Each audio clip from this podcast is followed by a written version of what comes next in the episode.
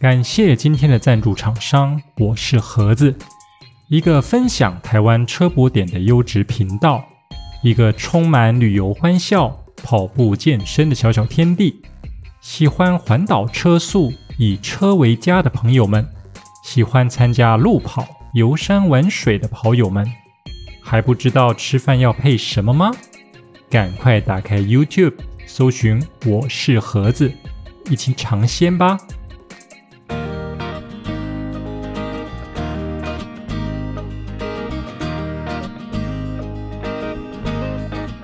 掌握世界趋势，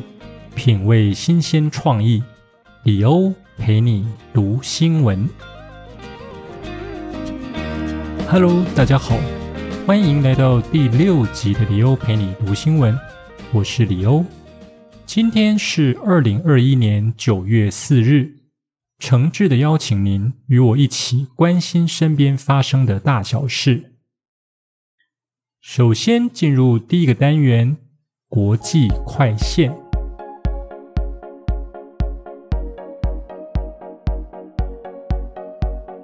第一则新闻。中国整顿娱乐圈，纳入意识形态管理。中国政府近月整顿娱乐圈，追求流量，民众追星乱象。中共中央宣传部下达通知，展开文娱领域综合治理，将文化娱乐领域纳入意识形态管理，要加强思想政治引领，明确红线底线，包括严格监管综艺节目。网络游戏等内容，禁止艺人天价片酬，禁用未成年人参加选秀节目，杜绝娘炮等畸形审美。新华社报道，中宣部日前印发关于开展文娱领域综合治理工作的通知，二日晚间公布，正式启动整顿娱乐圈的工作。通知指示各级党委、党组严格落实主管和属地责任。将文娱领域综合治理工作纳入意识形态工作责任制，列入重要议事日程。中国国家广播电视总局办公厅也发布通知，要求影视产业树立爱党爱国、崇德尚义的行业风气，禁止不合官方价值观的人物、节目与外形，并定出八大方向，包括政治立场不正确。与党和国离心离德的人员坚决不用，不得播出偶像养成类节目，不得播出明星子女参加的综艺娱乐及实境秀节目等，坚决杜绝娘炮等畸形审美和炒作炫富享乐、绯闻隐私、低俗网红等泛娱乐化倾向，以及打击高价片酬、阴阳合同行为等。这一连串啊，中国对于娱乐产业的整肃行动啊，基本上还是可以把它看成是中共对于人民的言论自由、思想自由、资讯来源的一种前置的作为啊。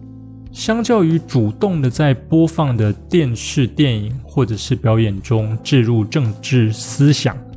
像这样的一个美其名为行塑良好道德价值、杜绝不良风气的控制做法。一方面既能够对特定人物整肃行动啊达到合理化的效果，另一方面也能够树立中共党国对于艺术娱乐产业在收放之间仍然握有不容挑战，甚至是带有恐怖意涵的绝对主导权。我想，这对于一直以来向往中国影剧娱乐市场的台湾艺人朋友们，是不是可以当做借鉴呢？毕竟水能载舟，亦能覆舟，不是吗？第二则新闻：全球失智人口超过五千五百万，预估二零三零年恐增至七千八百万。世界卫生组织表示，全球失智人口超过五千五百万，世界每年因此花费达一点三兆美元。随着人口老化，到了二零三零年。全球失智人口将攀至七千八百万，并在二零五零年增至一亿三千九百万人。世卫组织秘书长谭德赛表示，失智症剥夺数以百万计人的记忆、自主能力和尊严，也夺走我们熟悉和挚爱的人。世界对于失智者的无力，对我们所有人造成伤害。世卫组织表示，失智症并非无法避免，借由控制高血压、糖尿病、饮食、忧郁症以及喝酒、抽烟，仍然可以降低一些风险因子。可以从年轻时就开始做些事，促进大脑的健康，减缓认知衰退和失智风险。根据世卫组织公布的指引，运动预防失智的效果排名第一。建议六十五岁以上长者每周快走一百五十分钟，流汗会喘就有效。当我们一直把政策的焦点和预算编列集中在少子化的议题上时，其实人口老化也是各个国家所刻不容缓啊，急需正视的问题。所以，我们千万不要只是执着在为了拉拢。年轻或者中壮年族群的选票，就把注意力啊完全集中在鼓励生育、子女养育等相关议题上。事实上，越来越多的老人族群呢，无论是长期照护、居住安全、健康管理，或者是安宁照顾等，都需要政府的积极介入。对于必须从事生产的年轻和中壮年族群而言，对于年老长辈的照护。未来也会是极大的压力和负担。相较于少子化的问题，如何因应人口老化的问题，也许更是当务之急哦。第三则新闻：六度预言成真，印度神童点名经济复苏日。印度神童阿南德因为多次成功预测出世界灾难与疫情发展，因此声名大噪。最近，阿南德又有新的预言了。他在 YouTube 影片中指出，今年十一月二十一日以后，因为木星离开摩羯座，前往到水瓶座，人类的生活品质将会开始好转。他并点名，十二月后开始经济逐渐复苏，但明年四月可能又有另一波的整体经济情况。必须要到二零二三年四月二十三日后才会慢慢好转。阿南德过去曾经预言警告，六月二十日后，欧洲、印度、美国、日本将发生大事。结果果然，多国又发生疫情再起，美国与日本更发生迈阿密大楼倒塌和静冈严重土石流等重大灾祸。七月后，当时阿南德又强调。木星七月二十一日开始逆行，八九月木星逆行在摩羯座，恐对世界不利。结果各国八月后天灾人祸不断，像是希腊、土耳其野火、海地发生七点二强震、阿富汗塔利班政争等问题。是的，基本上拿结果来推论预测为真，可以说是一个稳赚不赔的生意。神童的预测和某些宗教预言或者算命卜卦，其实它的逻辑都是一样的。诀窍就是呢，把一个真实的知识、常识或者是约定成俗的传统，和一个未来必然会发生或者是可能发生的事情放在一起。前者比方就像是紫微斗数、易经六十四卦、生肖、星座命盘、天文变化等。至于未来必然会发生的事，比方像是地震、台风、疾病、战争、车祸等，这些是一部分呢，是科学家已经能够研究观察的；一部分呢，则根本就是人类一直以来劣根性所造成的人祸。至于所谓时间点的预测，其实也没有什么道理，否则就根本不用拿那些个星座运行或者什么八卦五行来支撑所谓的预测。既然预测神准，我说哪时就哪时，何须还要轮得到科学来当理由或佐证，不是吗？接着进入下一个单元，熟悉的本土味。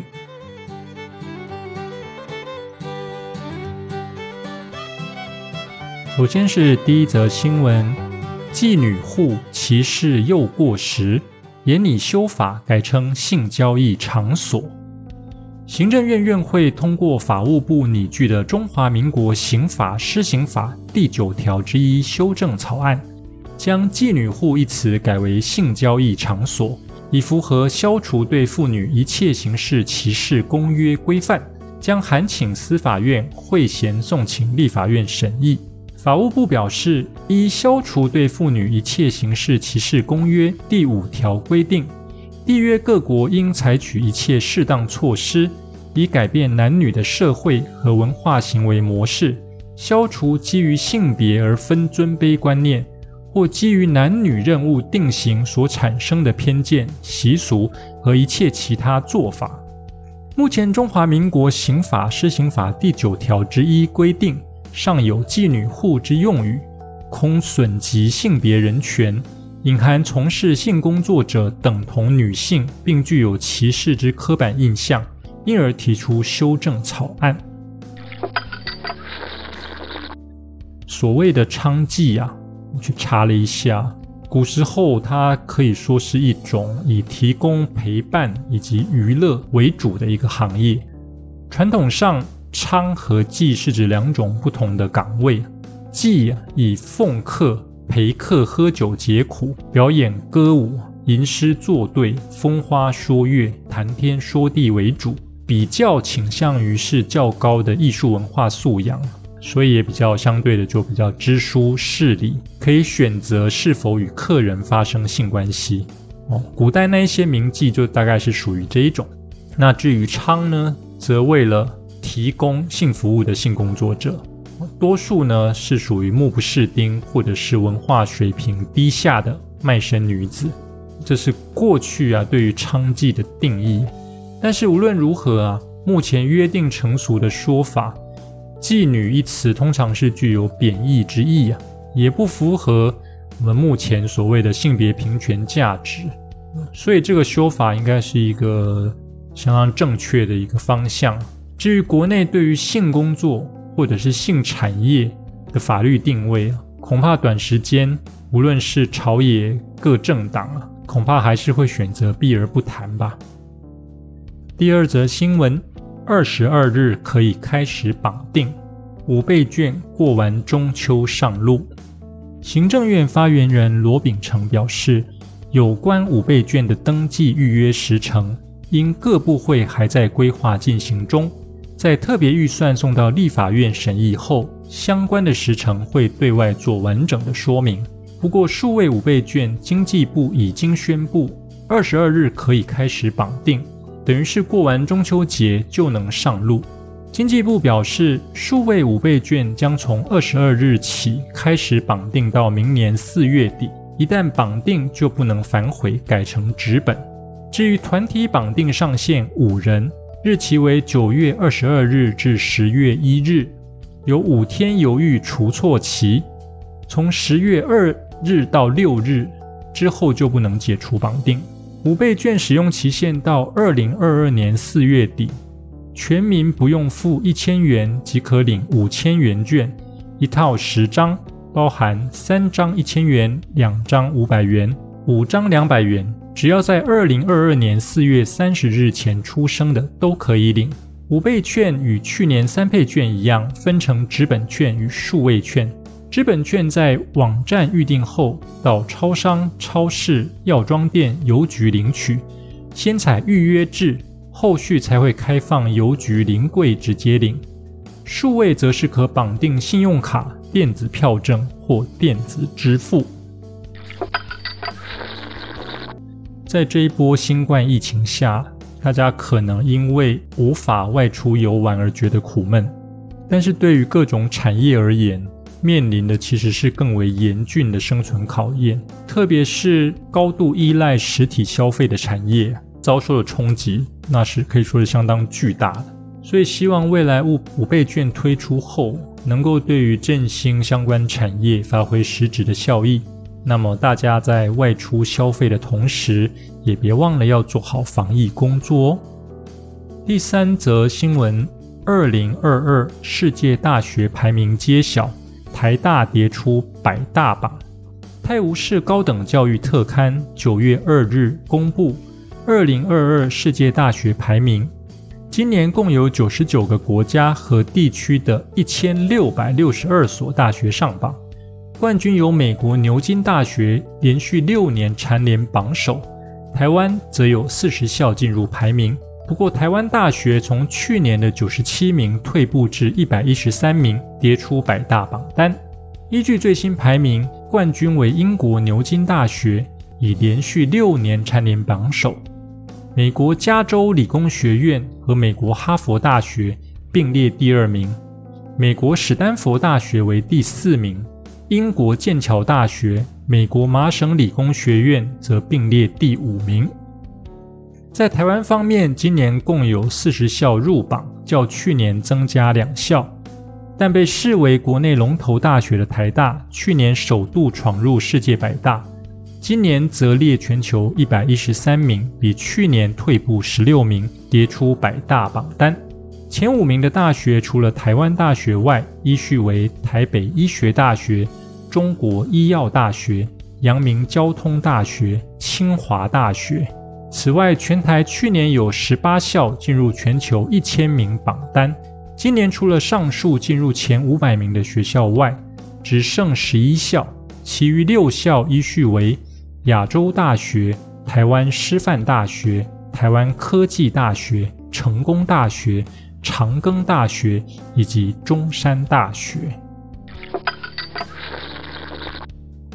查了一下资料。这一个泰晤士高等教育世界大学排名，它是一个由私人机构所发行的泰晤士高等教育周刊所做的世界大学排名。一般而言，是目前最具学术公信力和影响力的大学排名。那它也有一些负面的评价，像是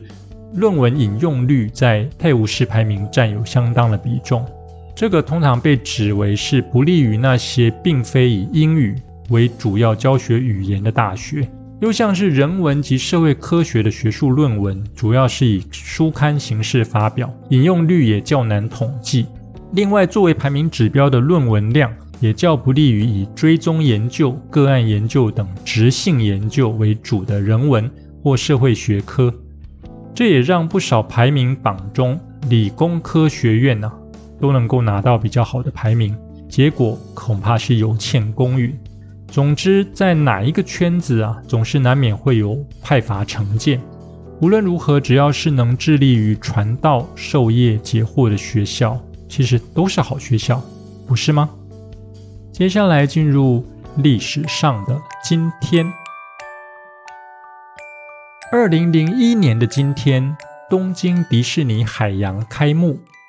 东京迪士尼海洋是一座属于东京迪士尼度假区的迪士尼主题乐园，地点位于日本千叶县的浦安市，占地面积四十九公顷。虽然叫做东京迪士尼海洋，但所有设施都在千叶县。东京迪士尼海洋在二零零一年九月四日开幕，目前世界上只有东京迪士尼乐园和东京迪士尼海洋。是唯一非迪士尼公司直营的迪士尼主题乐园，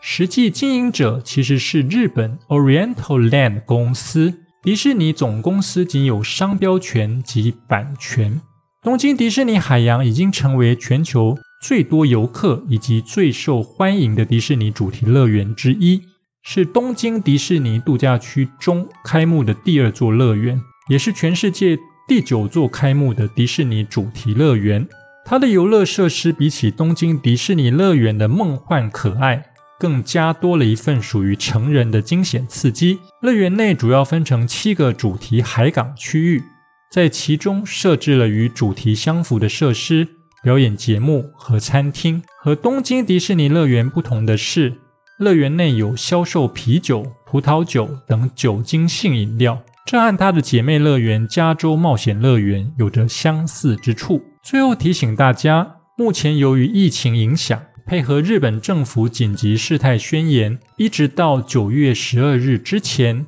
园区营业时间调整为上午十点到下午七点，且全区停止贩卖酒精饮料哦。另外，在今天出生的名人有。在人工智慧领域卓有贡献的美国计算机科学家约翰麦卡锡，美国职棒大联盟球员 Mike Piazza，还有周子涵、袁咏仪、张钧甯等台港演艺人员哦。同时，今天还是德雷莎修女丰盛日。以上新闻由李欧陪你读新闻直播，我是李欧，我们下次见，拜拜。